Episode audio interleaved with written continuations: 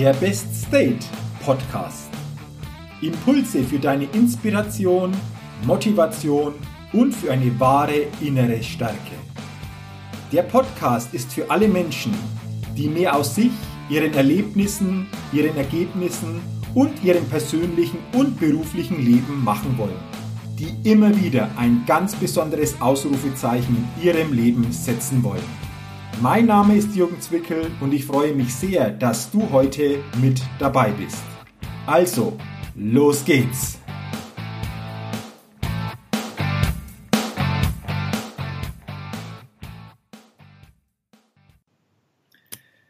Ja, hallo und herzlich willkommen zur 103. Ausgabe des Best Date Podcasts, dem Podcast für deine Potenzialmaximierung und deine Persönlichkeitsfitness und der Podcast, der immer wieder den Anspruch hat, ein ganz besonderes Ausrufezeichen zu setzen. Und ich bin sicher, wir setzen heute auch wieder mit diesem Podcast-Interview ein besonderes Ausrufezeichen, denn ich freue mich heute sehr auf einen ganz besonderen und spannenden Interviewgast. Und meine Podcast-Leitung geht heute ins Nachbarland Österreich, genauer gesagt nach Graz. Und dort begrüße ich sehr herzlich das designierte Vorstandsmitglied der Steiermärkischen Bank und Sparkassen AG, Oliver Kröpfel.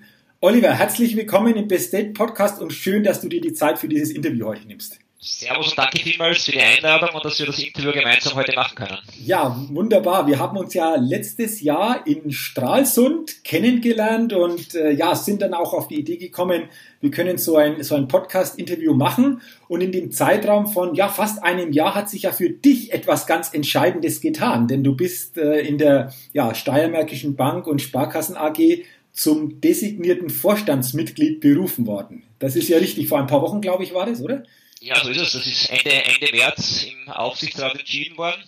Ist für mich ein, ja, ein kleiner, kleiner beruflicher Traum, der da in Erfüllung geht. Äh, in dem Unternehmen, wo ich jetzt doch mehrheitlich die letzten 15 Jahre verbracht habe und vieles erleben durfte, habe ich die Chance jetzt äh, künftig auch als Mitglied des Vorstands die Gesamtverantwortung zu tragen. Das ist etwas, was mir total viel Energie momentan gibt. Okay, super. Du hast gesagt, so circa 15 Jahre bist du jetzt schon in dem Unternehmen oder in dieser Bank.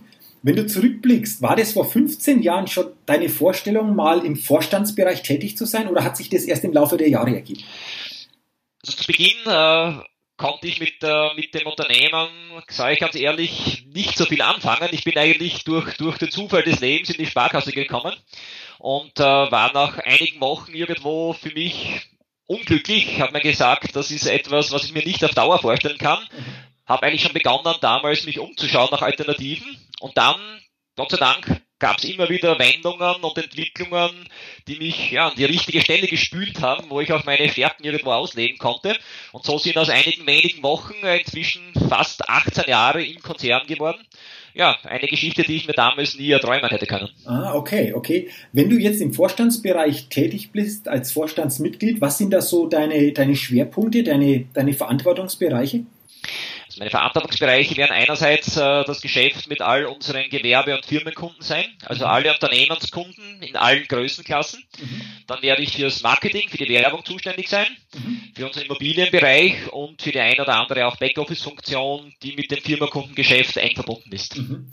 Das ist ja insofern spannend, weil ja ihr die größte Bank in der Steiermark seid. Das ist ja richtig. Äh, so ist es. Also wenn man, wenn man, wenn man über alle Kundenzielgruppen äh, drüber geht und ja. das gesamthaft betrachtet, sind wir das größte Einzelinstitut und können dann so im Schnitt äh, in der dankbaren Situation sein, mit jedem dritten Steirer, ob Mensch oder Unternehmen, äh, Geschäft machen zu können. Ah, okay, interessant, interessant. Vor allen Dingen, Oliver, eines finde ich jetzt noch spannend, was du vorher gesagt hast, dass das jetzt dir so viel Energie gibt.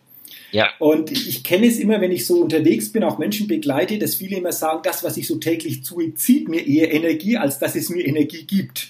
Ja. Was ist so das Besondere oder aus deiner Erfahrung, auf was gilt es denn zu achten, dass das, was wir tun, was du jetzt tust, dass du davon Energie bekommst und nicht zu viel Energie abgezogen bekommst, aus, aus deiner Erfahrung?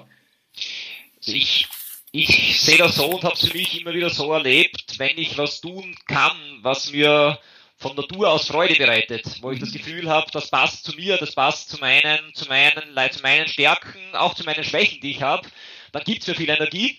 Und wenn ich zu lang etwas mache, was nicht mit mir zusammenpasst, dann komme ich nie in den Modus, wo ich wirklich in einem positiven Flow drinnen bin. Also ich denke mir, es ist immer wieder entscheidend im Leben, das kritisch zu evaluieren für sich selbst, zu schauen, bin ich jetzt an der richtigen Stelle oder nicht und, äh, und nicht zu lange zu verharren, wo man eigentlich nicht sein möchte. Und äh, das ist etwas, was ich für mich mehrheitlich geschafft habe bisher im Leben.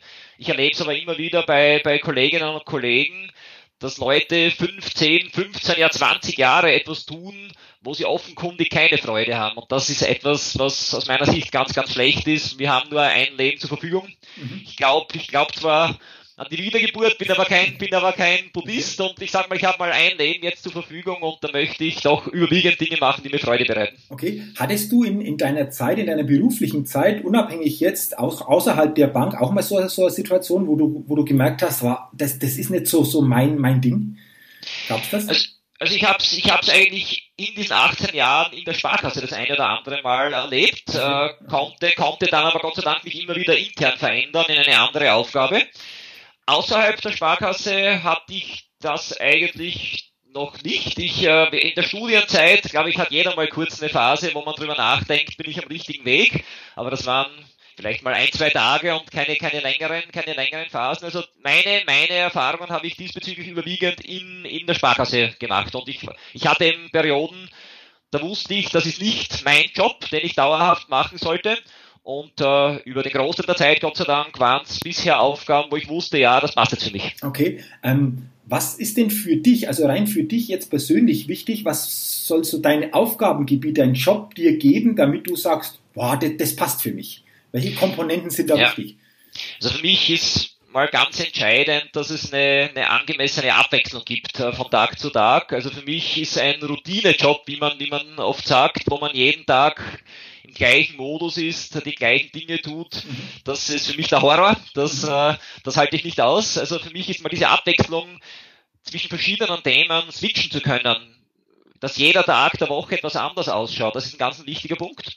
Und dazu gehört für mich äh, ganz essentiell die Möglichkeit, mit vielen verschiedenen Menschen zusammenarbeiten zu dürfen. Also ich brauche das, den Kontakt mit unterschiedlichsten Menschentypen ob das jetzt Kunden, Kundinnen sind oder Kollegen, äh, das ist jetzt äh, für mich sekundär, mhm. Äh, aber ich, ich lebe davon vom Umgang mit anderen Menschen und, und, und wenn ich neue Menschen kennenlernen kann, mit denen gemeinsam Projekte umsetzen kann, das ist für mich ein ganz toller Treiber. Ah, okay, okay. Ähm, was mich natürlich jetzt interessiert und sicherlich auch viele Zuhörerinnen und Zuhörer des Bestate Podcasts, jetzt bist du Vorstandsmitglied in, in dieser Bank, also so quasi ganz ja. oben, hast vor 15 Jahren dort angefangen Oliver, was würdest du denn sagen? Was waren für dich auf diesem Weg die drei wichtigsten Komponenten, um dahin zu kommen, wo du heute bist? Ja. Also die erste Komponente ist mal das, was ich schon kurz, kurz angeschnitten habe, äh, dass ich mich durch diese erste Unzufriedenheit äh, am Anfang nicht gleich so verunsichern lassen habe, dass ich gleich weggegangen bin, sondern auch diese mal diese erste Geduld, auch mal ein paar Monate durchzumarschieren und dann die Chance zu bekommen, in ein gutes Fahrwasser zu kommen, ist der erste Faktor. Der, zweite, der zweite Faktor ist, war für mich die Chance, Führungsverantwortung zu übernehmen. Ich durfte 2004 relativ nach kurzer Zeit dann mein erstes größeres Kommando im Haus übernehmen mit damals 80 Mitarbeiterinnen und Mitarbeitern das war für mich ganz ein wichtiger Punkt, eben die, die zu zeigen, ich kann nicht nur mich und meinen eigenen Schreibtisch managen, sondern ich bekam, bekam auch die Chance, eben im Team zu arbeiten und für ein Team die Letztverantwortung zu tragen. Und der dritte Punkt, glaube ich, war jetzt eben die Phase der letzten zwei, drei Jahre, wo ich auch offen und transparent gemacht habe, ich strebe diese Funktion an, ich möchte Mitglied des Vorstands werden. Und dann gab es eben eine Ausschreibung, auch eine interne Ausschreibung, und, und jetzt eben mich hier durchsetzen zu dürfen und zu können äh, gegen andere Bewerberinnen und Bewerber, das war jetzt nochmal einfach die ultimative Bestätigung für mich und gibt mir das Gefühl, dass ich jetzt auf die nächsten Jahre am richtigen, am richtigen Punkt und an der richtigen Stelle bin. Ah, okay, interessant. Ähm, vor allen Dingen finde ich auch interessant, ähm, ich habe dir ja vorher auch einen Interviewbogen ähm, zur Verfügung gestellt mit der Bitte, so die Fragen zu beantworten. Ja. Da komme ich später dann auch noch drauf mit dem Verweis, wo die Hörerinnen und Hörer den finden können. Dann hast du auch geschrieben, dass du dich gut vorbereitet hast auf diese Position jetzt. Ja. Was kann ich mir und was können wir uns insgesamt darunter vorstellen? Oder was würdest du jemandem auch für Tipps geben, die vielleicht in einer ähnlichen Situation sind, sich auf einer Stelle, ja, Stelle sich vorstellen können, ähm, um, um sich dahin zu entwickeln, dahin zu kommen. Welche Tipps hast du da, um sich gut vorzubereiten, um die Chance zu erhöhen, wirklich dann auch dort zu landen? Also ich gehe jetzt von dem Szenario aus, dass man anstrebt, eine Position in dem Unternehmen, wo man schon ist. Äh, genau. Hier, hier würde ich es äh, wirklich als extrem wichtig erachten, wenn man versucht, äh, ein paar verschiedene Aufgaben zu erledigen. Dass man jetzt nicht sagt, ich mache eine Geschichte 10, 15 Jahre und aus dieser Situation versuche ich dann den Sprung in die erste Ebene, mhm. sondern ich denke, dass es äh, sehr, sehr gut ist, wenn man das eigene Unternehmen aus verschiedenen Blickwinkeln kennenlernt, aus verschiedenen Aufgaben heraus. Mhm. Äh, und äh, dazu gehört aus meiner Sicht auch eine gute Mischung aus Aufgaben, die einerseits im Geschäft sind, wo man, wo man auch mit Kundinnen und Kunden entsprechenden Kontakt hat und auf der anderen Seite auch Aufgaben, die vielleicht stärker innenorientiert sind, so dass man wirklich, wirklich das eigene Unternehmen nicht nur aus verschiedenen Rollen, aus verschiedenen Jobs heraus, sondern auch mit verschiedenen Fokussierungen kennenlernt und dann ist man breit aufgestellt und schafft es hoffentlich auch, auch dann aus der ersten Reihe eine gute Gesamtverantwortung managen zu können. Ah, okay, okay, interessant, interessante Punkte. Was mich jetzt auch noch interessiert, Oliver, gerade so im Vorstandsbereich viel Verantwortung ja auch in der Bank oder aber auch grundsätzlich in anderen Unternehmen ähm, auch viel zeitlicher Input. Äh, wie, wie, wie zeitlich sieht deine Arbeitswoche aus? Wie viel Zeit bist du denn in, in der Bank? Kannst du das so ja, ungefähr ja. So, so, so sagen? Also ich möchte mal so sagen, wenn ich jetzt mal hernehme, Montag bis Freitag, mal die, die, die fünf Werktage, wie es so schön im Kalender steht, äh, bin ich äh, im Schnitt kurz nach sieben morgen, sieben Uhr morgens in der Bank oder unterwegs zu Auswärtsterminen. Und an den meisten dieser Tage komme ich heim irgendwo zwischen 21 und 22 Uhr. Das ist, das ist hm, für mich aber nichts, was mich belastet, sondern das ist äh, ein weiterer wichtiger Punkt, dass irgendwo Beruf und private Interessen miteinander verschmelzen. Wenn man, mhm. ich glaube, wenn man, wenn man das für sich schafft, dass man, dass man viele Dinge, die man beruflich macht, mhm. auch so gerne macht, dass man sagt, das könnte ich mir auch vorstellen, aus privatem Interesse zu tun. Beispielsweise äh, zu Veranstaltungen gehen abends, äh, wo man, wo man eben Kunden kennenlernt, sich mit Kunden trifft.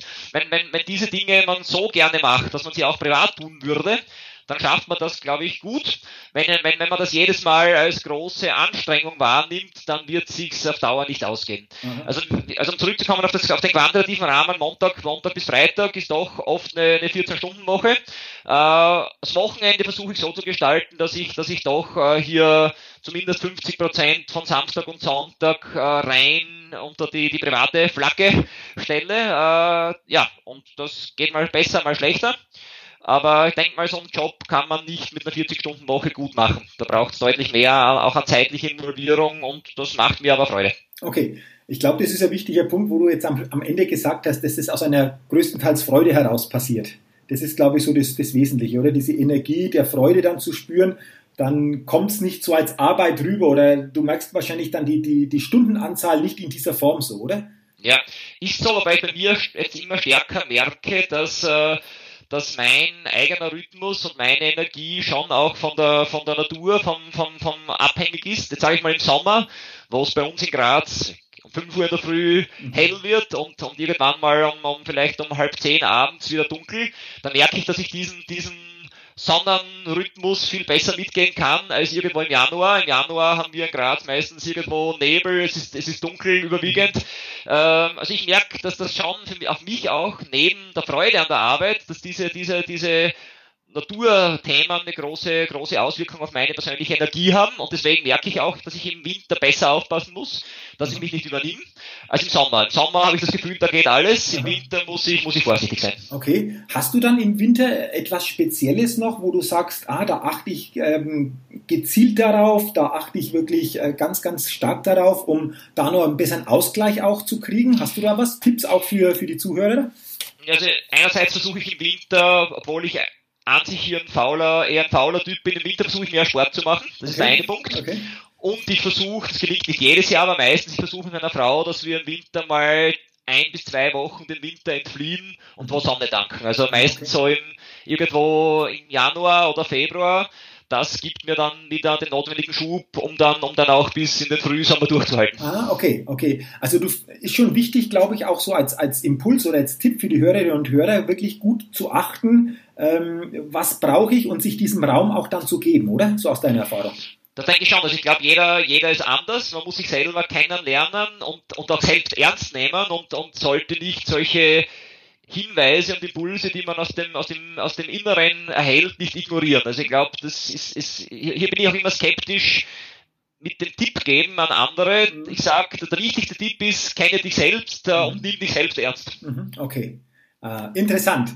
Du, ähm, lass uns doch noch äh, auf, der, auf der beruflichen Schiene nochmal bleiben. Also wenn ich jetzt schon Vorstandsmitglied einer großen österreichischen Bank im Interview habe, ich bin ja selbst auch gelernter Bankkaufmann, war auch jahrelang in einer Sparkasse tätig, ähm, Bank hat jeder, wie auch immer, eine Beziehung. Jeder hat irgendwo ein Konto, wahrscheinlich auch diverse Anlagen oder auf der anderen Seite dann Darlehen oder, oder Kredite. Ja. Wo würdest du sagen, wo wird sich das grundsätzlich die nächsten fünf bis zehn Jahre hin entwickeln? Wir haben das Thema Digitalisierung. Auf was ähm, denkst du, soll, brauchen sich die Kunden zukünftig noch stärker einzustellen? Wo wird, wo wird der Weg hingehen, äh, grundsätzlich von Banken?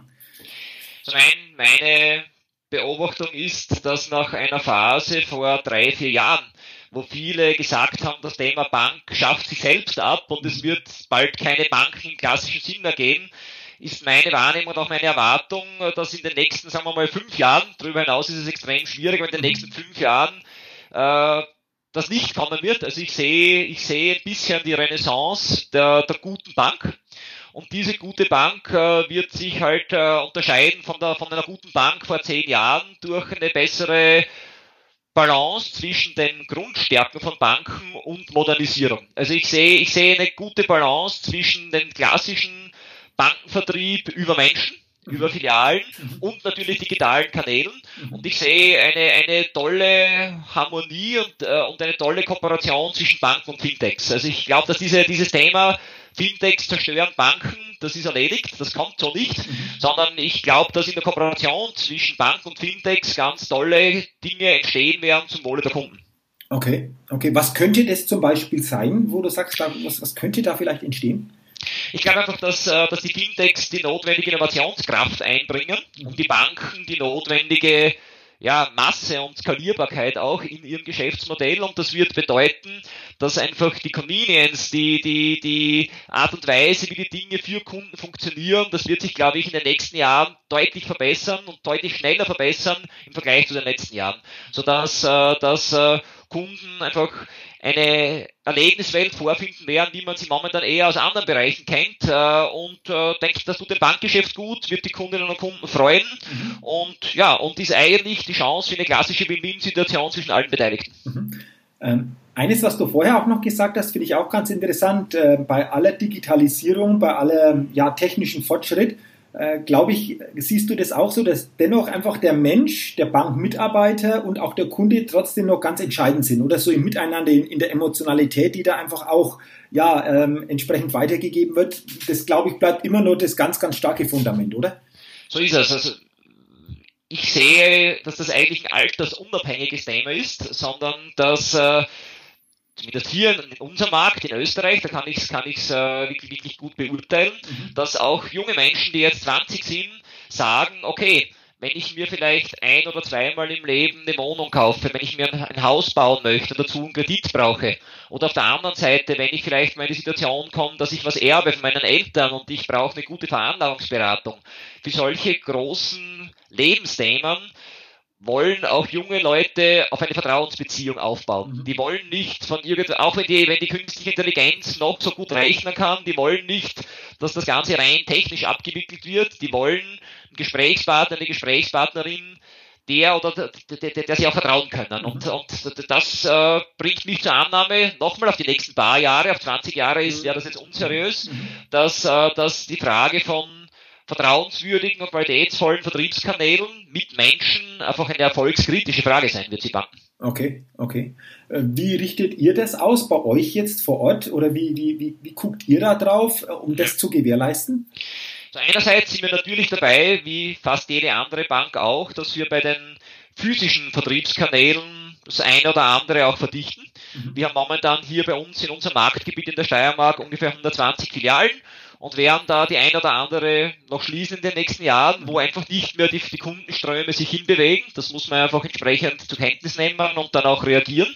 Aber auf der anderen Seite, und das ist vielleicht der noch wichtigere Punkt, setzen wir nicht alles in der Digitalisierung um, was technisch möglich wäre, sondern wir grenzen ganz bewusst ab zwischen jetzt sage ich mal, Standardprodukten, die wir professionell, technisch unterstützt, digital anbieten wo wir erwarten, dass die Masse der Kundinnen und Kunden das künftig über Apps und andere Dinge erledigen wird. Mhm. Und auf der anderen Seite stellen wir aber Dinge, die auch technisch umsetzbar wären, ganz bewusst nicht auf digitale Produkte um, weil wir auch die Botschaft senden wollen zu unseren Kundinnen und Kunden. Achtung Leute, schaut mal, wir wollen die Beratung für eine Eigenheimfinanzierung nicht irgendwie über künstliche Intelligenz gestalten. Wir wollen, dass sich hier Mensch und Mensch gegenüber sitzen.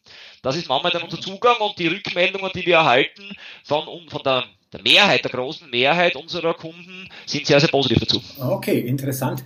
Du, lass uns doch ähm, einmal noch auf diesen europäischen Sektor blicken, also dieses Thema EU. Äh, wird ja immer, immer stärker so in den Mittelpunkt gestellt. Wo glaubst du, so im europäischen Markt, wo entwickelt sich das bankenmäßig hin? Gibt es vielleicht irgendwann mal da noch eine stärkere Annäherung, auch was das betrifft, zu, zu heute? Für mich ist es ganz, ganz spannend, äh, dass äh, zwar einerseits die EU in den letzten Jahren klare Regeln geschaffen hat, die den grenzüberschreitenden Bankenmarkt eigentlich gewährleisten. Also mhm. vom, vom Rechtsrahmen her könnte fast jede europäische Bank inzwischen in anderen Mitgliedstaaten auch ihr Geschäft machen. Mhm. In der Praxis zeigt sich aber, vor allem bei, bei uns in Österreich, dass das nicht so, so stattfindet. Das heißt, irgendwie glaube ich, dass die Menschen Bedürfnis haben, mit Banken zusammenzuarbeiten, die sie auch irgendwie angreifen können und die sie auch kennen. Okay. Und hier in Österreich ist es so, dass das Cross-Border-Geschäft aus anderen EU-Ländern wirklich in der Statistik eine Fußnote ist und in Österreich die, die, die einheimischen Bankengruppen eigentlich 90 Prozent den Markt abdecken immer noch. Ah, okay, okay. Also auch interessant, du sagst dennoch bei, bei, bei Kunden einfach dieses Gefühl, die, diese Nähe, so quasi, die, die, das sollte da sein, oder? oder? Ja, ich, ich glaube, dass, dass auch die, die Kunden, die die Finanzkrise erlebt haben vor mhm. zehn Jahren und beobachtet haben, die haben für sich den Schluss daraus gezogen, okay, ich will meine Bank berechenbar für mich haben, ich will eine Vertrauensbasis und da tue ich mir leichter, wenn das eine Bank ist, die ich halt jetzt seit 20, 30, 40, 50 Jahren beobachten konnte, als eine andere Bank, die ich nur aus dem Internet kenne. Und äh, ja, natürlich kann es sein, dass sich die Geschichte noch anders entwickeln wird, aber momentan auch die, wenn man sich von Jahr zu Jahr die Marktanteilsveränderungen anschaut, gibt es hier in Österreich keine signifikanten Verschiebungen von einheimischen Banken hin zu, zu ausländischen Banken. Ah, okay, okay.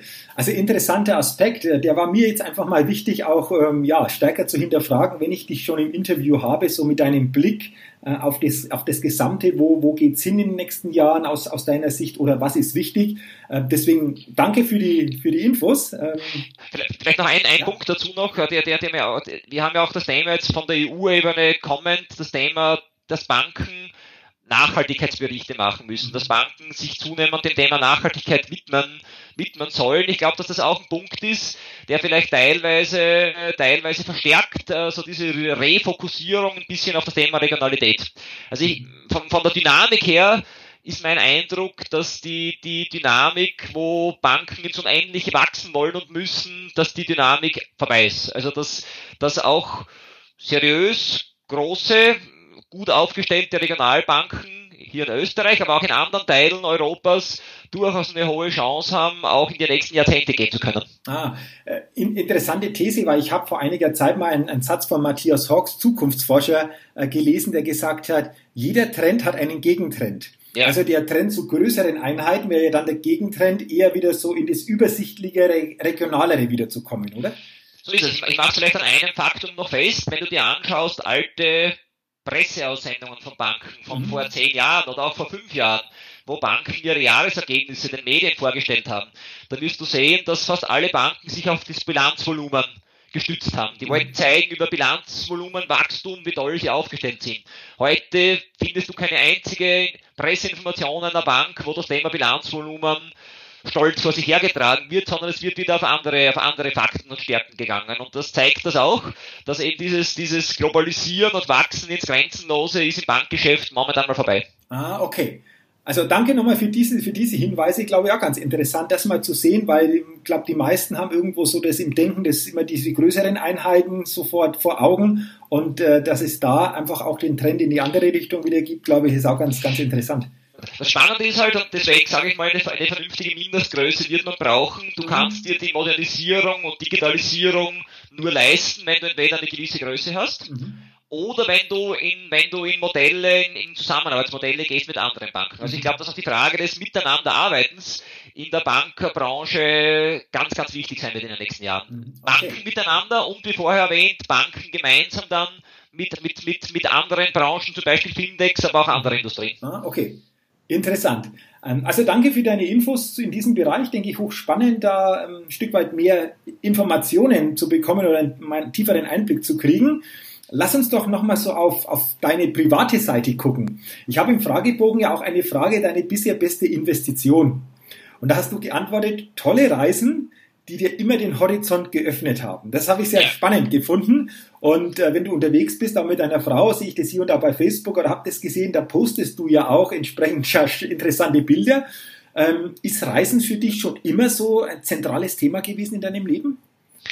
Eigentlich schon. Also ich durfte schon als Kind mit meinen Eltern die eine oder andere Reise machen. Äh, ich kann mich erinnern, meine erste große Reise war im Alter von vier Jahren nach Kanada einen Monat. Mhm. Und äh, irgendwie hatte ich das in mir schon eben als Jugendlicher. Und äh, meine Frau und ich kennen uns schon sehr lange, seit unserer Studentenzeit. Und wir haben immer geschaut, wenn es irgendwie finanzierbar war, dass wir unser Geld vielleicht nicht in teure Möbel oder eine teure Wohnung anlegen, sondern dass wir vielleicht überdurchschnittlich viel ausgeben ins Bereisen von fremden Ländern. Mhm. Und ja, für mich ist das jedes Mal ein neues Erlebnis und etwas, was ich, was ich äh, nicht missen möchte und eigentlich von dem ich mich nicht trennen will. Okay, wenn, wenn du so zurückblickst, vielleicht zu so den letzten fünf Jahre, was waren so deine ein, zwei größten Erlebnisse bei den Reisen oder in welchem Land äh, sagst du, das war richtig faszinierend?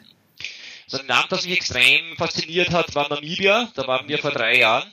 Und zwar aus zwei, aus zwei Gründen einerseits ist es ein tolles Land, äh, wie man sich vorstellt, aus, aus dem Fernsehen mit weiten Gegenden, wo man, wo man wirklich Freiheit irgendwie spüren kann. Aber was mich daneben an, an Namibia fasziniert hat, und das wusste ich vorher überhaupt nicht, und habe ich erst vor Ort in Gesprächen kennengelernt, dass das ein Land ist, wo wirklich auch Nachhaltigkeit, Umweltthemen, ein afrikanisches Land inzwischen extrem toll gelebt werden. Die haben dort äh, System aufgezogen, wo die Einnahmen, die aus dem Tourismus ins Land kommen, nicht irgendwohin abfließen zu internationalen Konzernen, die im Ausland sitzen, sondern wo die regionale Bevölkerung wirklich in den Dörfern draußen irgendwo im Nirgendwo einen substanziellen Anteil erhält von dem, was der Tourismus ins Land bringt. Und das ist für mich wirklich ein Muster, ein Musterbeispiel gewesen. Das hätte ich vielleicht auch übers Internet recherchieren können, aber so, solche Erkenntnisse gewinnt man in anderer Art und Weise aus Gesprächen vor Ort mit der Bevölkerung, mhm. als wenn man das irgendwo im Trockenstudium liest. Mhm. Ähm, Gibt es ein Land, wo du sagst, da will ich, da wollen wir nochmals hin, weil das so ja, faszinierend war oder so, so ja, vielleicht von Eindrücke auch tief gegangen ist? Also ein Land, das für mich immer wieder spannend zu bereisen ist, sind die USA. Wir, wir waren, glaube ich, sieben oder acht Mal in den USA und das ist ein Land, wo man natürlich ganz viel Kritikwürdiges auch findet, aber letztlich immer wieder auch viel Spannendes erlebt. Äh, was mich in den USA immer wieder fasziniert, ist dass oft in enger geografischer Nähe Metropolen koexistieren mit total toll geschützten Naturparks. Das ist was, was ich nirgendwo auf der Welt so erlebt habe, dass man, wenn man wo rausfährt aus einer Großstadt, in einer Stunde wirklich wo in wilder Natur sich bewegt und das fasziniert mich immer wieder aufs Neue und wir werden sicher wieder in die USA fahren. Okay, und wenn du jetzt vorausblickst, heuer noch oder so im nächsten Jahr, was steht da auf der, auf der Reiseliste? Wo geht's hin? Ja, das nächste, also heuer im Sommer geht's geht's mal zur Abwechslung nach Griechenland für zwei Wochen. Das, aber, aber das, was wir schon schon äh, auch geplant haben und auf das freue ich mich extrem. Wir werden äh, über den Jahreswechsel nach Costa Rica fahren. Ah, okay. Das Land mit dem höchsten äh, Naturschutzanteil bezogen auf die auf die auf das Staatsgebiet. Also ungefähr 35 Prozent des Staatsgebiets von Costa Rica sind naturgeschützt und mhm. äh, da werden wir werden wir ja zweieinhalb Wochen lang die Natur erleben und das das ja das ist etwas, wo ich mich jetzt schon sehr, sehr freue und extrem viel lese und mich darauf einstimme. Ah, okay, aber interessante Länder wieder. Da gibt es, denke ich, auch wieder entsprechend viel zu sehen. Okay, ja. ähm, interessant. Und was mich noch interessiert, ich habe ja auch im Fragebogen äh, gefragt, zwei Glaubenssätze. Und ja. hast du geschrieben, einen dieser Glaubenssätze äh, oder ähm, ja, ich, ich bin es mir wert und äh, du beschäftigst dich sehr stark mit dem Thema, es ist in mir. Ähm, wie haben sich diese Glaubenssätze, also ich bin es mir wert, wie, wie, hat sich das so entwickelt oder wie bist du drauf gekommen, dass das ein ganz, ganz wichtiger, wichtiger Punkt ist in, in, in deinem Leben? Für mich hat sich so entwickelt, dass ich ähm, eigentlich immer schon, auch in meiner Studi Studentenzeit, äh, sehr viel gemacht habe, sehr viel gearbeitet habe mhm. äh, und äh, sozusagen mich nicht in die Hängematte gelegt habe, sondern auch viel Energie eingesetzt habe in Dinge und dort schon gemerkt habe, dass es, um das, um das machen zu können, muss man sich auch auf der anderen Seite wieder Energie holen. Und da, da kommt für mich dieses Wert, dieses Wertthema her, dass ich sage, wer viel arbeitet, der braucht auf der anderen Seite auch Dinge, wo man sich Energie holt und äh, wie schon erwähnt, das ist dann manchmal auch etwas, wo man Geld dafür ausgibt. Und äh, das ist etwas, wo ich kein schlechtes Gewissen habe, ein Teil von dem, was ich, was ich mir erarbeitet habe, auch an finanziellen Möglichkeiten, wieder einzusetzen in Themen, die mir Energie zurückgeben und so entsteht ein Kreislauf. Mhm. Also so will ich das mal erklären. Okay.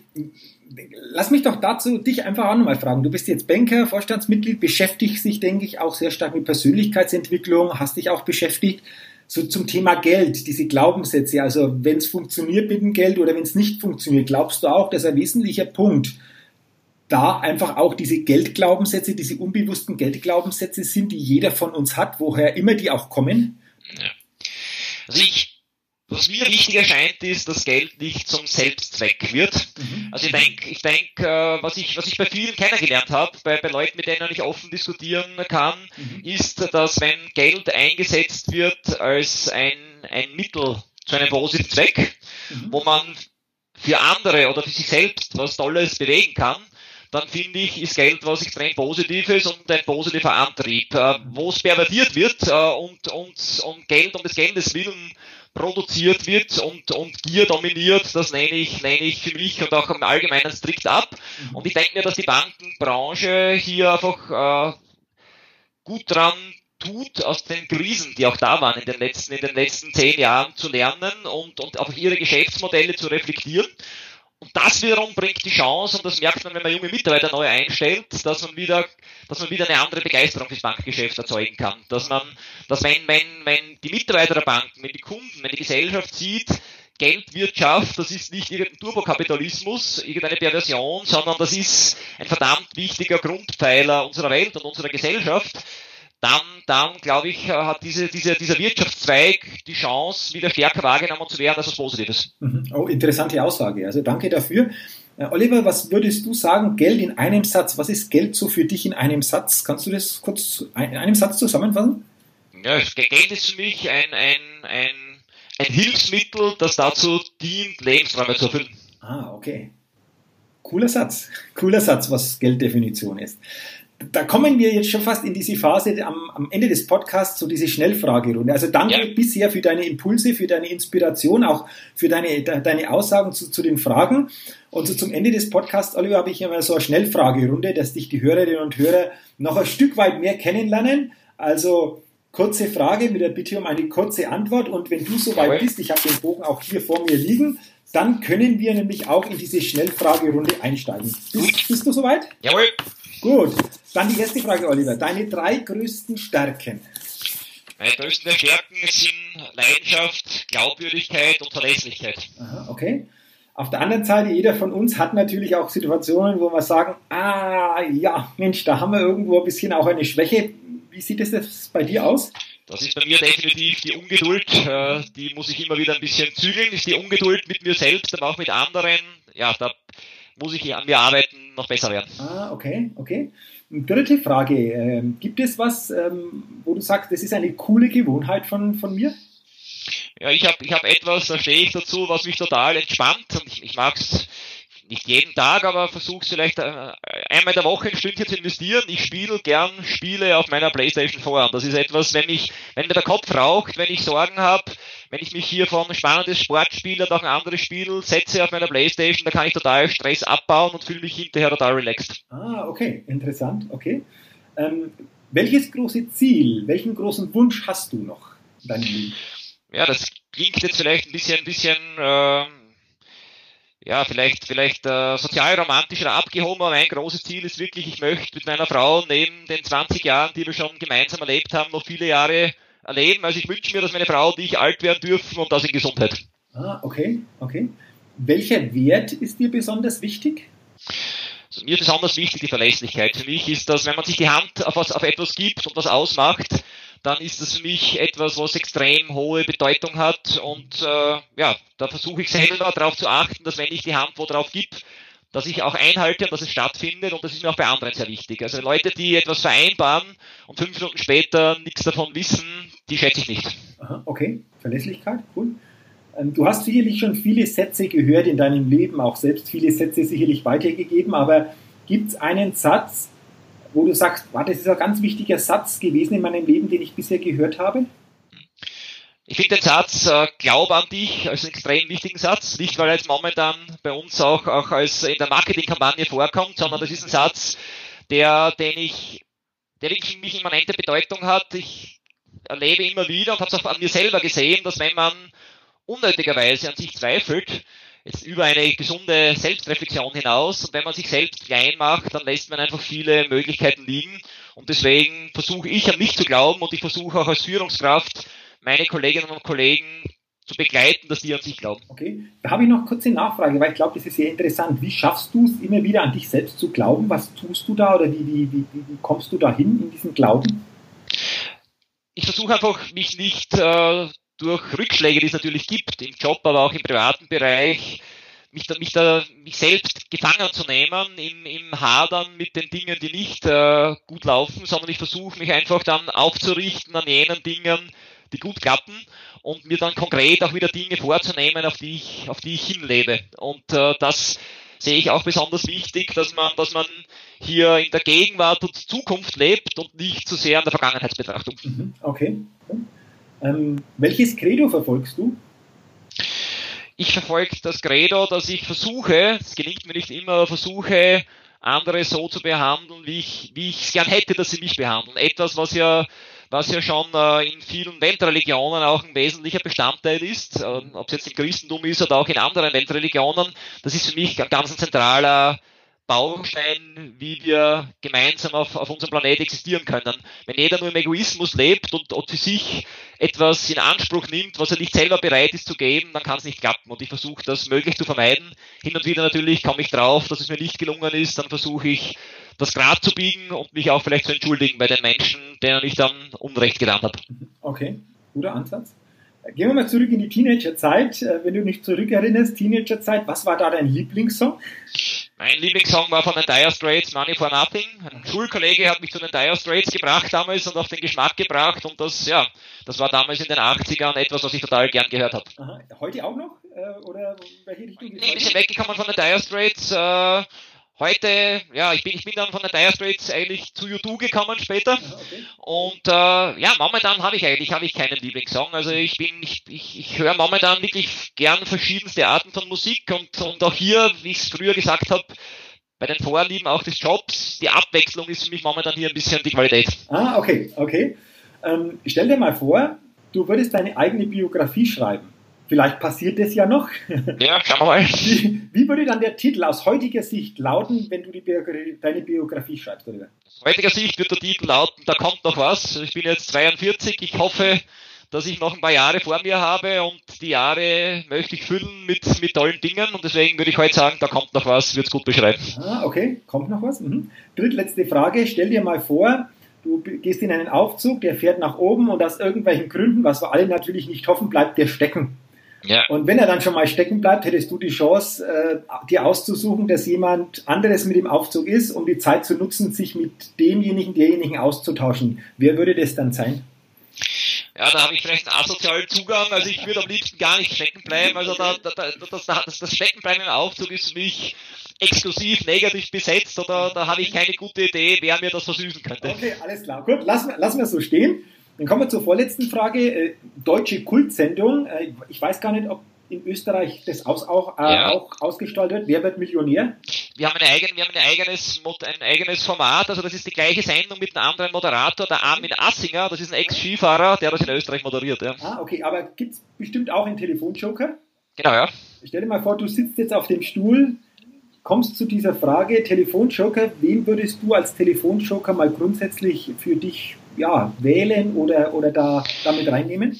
Ich würde da meinen, meinen Vater wählen, der ist ein total belesener Mensch, der mit einem extrem tollen Allgemeinwissen und könnte mir vielleicht äh, durch, durch eine Frage helfen, die ich selber nicht abdecken kann. Also ich würde meinen Vater nehmen. Ah, Vater, okay. Und dann kommen wir zur letzten Frage, Oliver, ein bisschen mit dem Augenzwinkern. Stell dir vor, du kommst auf eine einsame Insel und kannst drei Dinge mitnehmen. Ja. Was wäre das? Also als erstes Mal würde ich gern mein iPad dabei haben, weil man das einfach vielseitig nutzen kann äh, zum Lesen, für, auch für andere Dinge. Dann jedenfalls meine Schnorchelausrüstung. Ich bin ein leidenschaftlicher Schnorchler. Wenn ich viel Zeit auf einer Insel hätte, würde ich ungern auf das Erkunden der Unterwasserwelt verzichten. Und das dritte, ein bequemer Liegestuhl. Ich hasse das Liegen am Sand. Ich, also ein toller Liegestuhl wird, wird mich dort sicher lange Zeit aushalten lassen. Ah, okay, interessante Antworten. Also vielen Dank auch für deine Antworten jetzt in dieser Schnellfragerunde. Und liebe Hörerinnen, liebe Hörer, wenn ihr noch mehr zu meinem heutigen Interviewgast Oliver Kröpfel erfahren wollt, dann geht doch bitte auf die Seite www.jürgenzwickel.com slash interview Oliver Kröpfel. Ich sage es noch einmal, www.jürgenzwickel.com interview Oliver Kröpfel. Dort findet ihr noch viele interessante Aussagen vom Oliver zu meinem Fragebogen und da lernt ihr ihn auch noch näher kennen.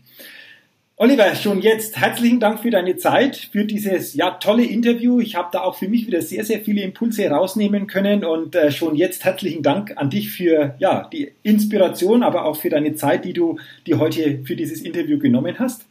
Danke an dich, danke, dass ich die Ehre hatte, mit dir das Interview zu führen. Ja, und ich würde mich freuen, wenn der ein oder andere Hörer auch Lust hat, vielleicht in Kontakt zu treten und ja, wir, wir das eine oder andere Thema dann breiter diskutieren können. Okay, ähm, du nimmst, du, du hast es gesagt, in Kontakt treten. Wie funktioniert das mit dir? Also, wie, wie, am besten, am besten wäre es meine E-Mail-Adresse. Das ist oliver.kreupfel.steiermärkische.at. Also wer aufgrund des Interviews einfach Lust hat, äh, sich auszutauschen, bitte einfach melden. Ich freue mich. Okay, gut. Schauen wir mal. Vielleicht passiert ja zukünftig da was. Und zum Ende des Podcasts, Oliver, habe ich noch eine Frage an dich. Was würdest du so am Ende des Podcasts, einen Impuls, so vielleicht aus deiner Sicht den wichtigsten Impuls, den Hörerinnen und Hörern des Best Day Podcasts noch mitgeben? Aus meiner Sicht der wichtigste Impuls an jeden, den ich kenne und auch nicht kenne, macht das, was euch Spaß macht. Das Leben ist kurz genug und äh, eignet sich nicht, äh, um irgendwo Zeit zu vergeuden, unnötig mit Geschichten, die einem zu viel Energie abziehen. Also schaut, dass ihr das macht, was euch Energie gibt, was euch Energie gibt, sorry, und Energie gibt das, was Freude bereitet. Schönes Schlussstatement. Vielen Dank dafür und nochmals vielen Dank. Weiterhin natürlich viel persönlichen Erfolg, viele tolle, erfüllende Momente, Begegnungen, sowohl im täglichen beruflichen Umfeld wie dann auch im persönlichen, privaten Umfeld auf den Reisen. Und nochmal herzlichen Dank für deine Zeit. Danke an dich. Ja, liebe Hörerinnen, liebe Hörer, das war das spannende Interview mit Oliver Kröpfel. Vielen Dank, dass du auch heute bei dieser Podcast-Folge wieder dabei warst. Wenn dir diese Folge gefallen hat, dann teile sie doch gerne, beziehungsweise gib mir auch eine positive Bewertung bei iTunes. Da sage ich jetzt schon herzlichen Dank und denke daran, bis Ende Juli 31. Juli gibt es noch das Gewinnspiel anlässlich des 100. Podcasts, der vor ein paar Wochen erschienen ist. Du kannst drei Karten gewinnen für mein Best Level Day Seminar am 12. und 13. Januar 2019. Wenn du dazu mehr wissen willst, geh einfach auf die Seite www.jürgenzwickel.com slash Best Level Day. Schreib mir einfach eine kurze E-Mail mit dem Betreff Podcast Gewinnspiel an info at jürgen-zwickel.de und dann bist du Mitte August in der Verlosung mit dabei und vielleicht hast du das Glück, die drei Karten zu gewinnen. Ich würde mich freuen. Ich wünsche auch dir, liebe Hörerinnen, liebe Hörer, alles Gute weiterhin, viel persönlichen Erfolg und denke immer daran, bei allem, was du tust, entdecke in dir, was möglich ist, entdecke den Weg zum Best State und setze dabei jeden Tag ein ganz besonderes Ausrufezeichen in deinem Leben. Bis zum nächsten Mal, dein Jürgen. Hi, ich bin's nochmal. Hat dir dieser Podcast gefallen? Wenn dir dieser Podcast gefallen hat, dann gib mir sehr gerne bei iTunes eine 5-Sterne-Rezession und wenn du noch mehr Zeit hast, gerne auch ein persönliches Feedback, damit ich den Best State Podcast immer weiter verbessern kann.